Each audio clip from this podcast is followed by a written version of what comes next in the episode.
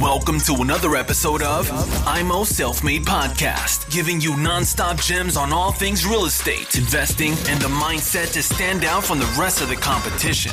Real talk for the makers, no bullshit. Now, with your hosts, Chris and Daniel, in the IMO Self Made Podcast.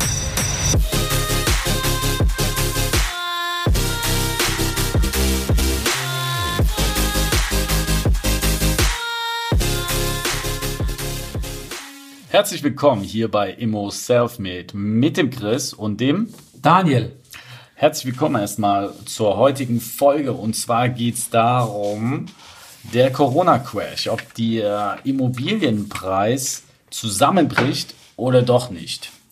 Daniel, was denkst du über die Immobilienpreise? Werden diese steigen, wie es bisher war, stagnieren oder werden diese komplett in sich zusammenfallen? Eine sehr schwierige Frage. Erstmal herzlich willkommen von meiner Seite her. Ich weiß es leider nicht. Ich habe keine Glaskugel. Ich kann es euch nicht sagen. Aber ich könnte mir vorstellen, dass jetzt einige Leute in Bredouille kommen, was wiederum gewisse Immobilien auf den Markt äh, geschmissen werden, die schnell verkauft werden müssen oder leider Gottes auch in Zwangsversteigerung landen könnten, was wiederum für uns Immobilieninvestoren als Schnäppchen äh, gut zu handeln werden. Andererseits könnte ich mir vorstellen, durch, dadurch, dass der Staat jetzt sehr viel Geld druckt, dass eine gewisse Inflation entsteht und dass man jetzt mehr in Assets reingeht, also in, in Betongold. Ähm, das wiederum wieder die Immobilienpreise stabil halten könnte oder eher steigen würde. Hm, beide Varianten könnte ich mir vorstellen. Wie siehst du das, Chris? Also ich sehe es vor allem in unterschiedlichen Bereichen. Ich habe schon selbst gestern die Erfahrung gemacht, ich hatte einen Deal eigentlich eingetütet mit Leuten hier in Köln-Deutz eine Wohnung zu kaufen. 54 Quadratmeter für 130.000 hatten wir uns geeinigt. Und es geht so eine Angst rum bei den Leuten, auch was mit dem Geld vor allem passiert nach der Krise. Also nicht jetzt unbedingt zwingend, sondern nach der Krise, sodass sie nicht verkauft haben. Also ich würde noch nicht mal sagen, dass jetzt die Verkäufer die Immobilien auf den Markt schmeißen. Ich würde genau denken, dass das Gegenteil passiert. Dass gerade Leute, die 50, 100.000 Euro, die ein bisschen älter sind vielleicht und schon Eigenkapital haben, aufgebaut haben, dass die nicht zwingend jetzt verkaufen, sondern sagen, wir warten doch jetzt mal die ganze Situation ab. Wer weiß, was mit unserem Geld passiert. Davon bin ich überzeugt. Und ich bin auch überzeugt, dass die Preise in den Bestandsimmobilien stagnieren werden wie 2008 und dass sie danach wieder steigen.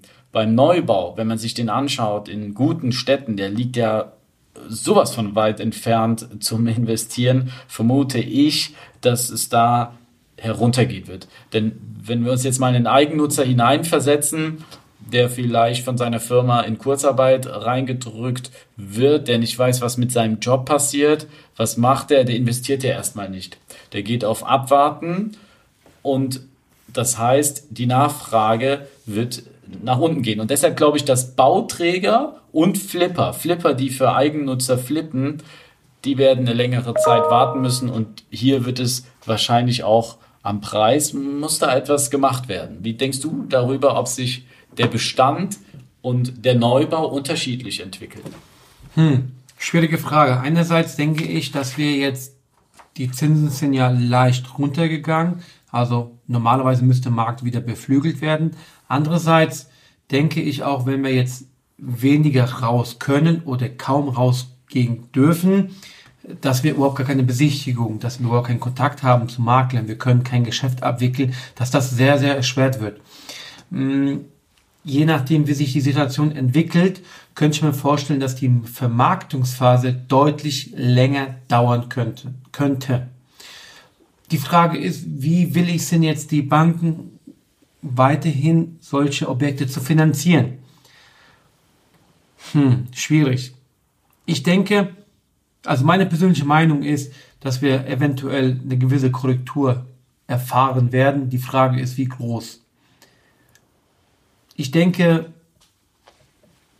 wir werden gute Immobilien äh, bekommen als Immobilieninvestoren aber auch die Eigennutzer, die jetzt aktuell stabil stehen auf beiden Beinen und jetzt abwarten, für ihre Familie ein Schnäppchen zu ergattern, könnten jetzt ihre Chance demnächst bekommen.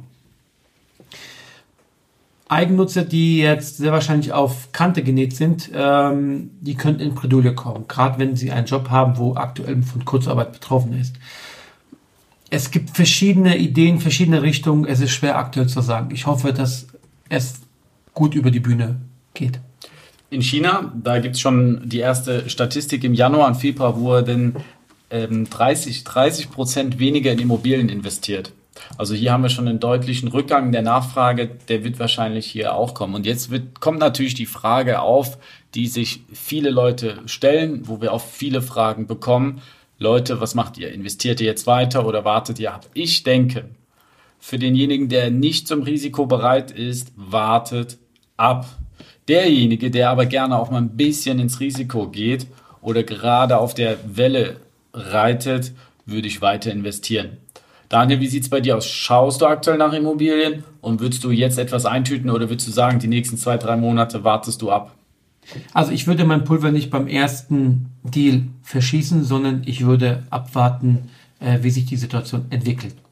Ich würde weiterhin einkaufen, aber ich würde meinen Preis deutlich reduzieren. Das heißt, noch günstiger einkaufen. Beispiel, würde ich für eine Wohnung 100.000 bezahlen, wäre, wäre ich bereit, nach der oder vor der Corona-Krise um die 80, 70.000 zu nennen. Heute würde ich eher Richtung 60, 50.000 nennen, anbieten. Deshalb würde ich ähm, den Markt beobachten.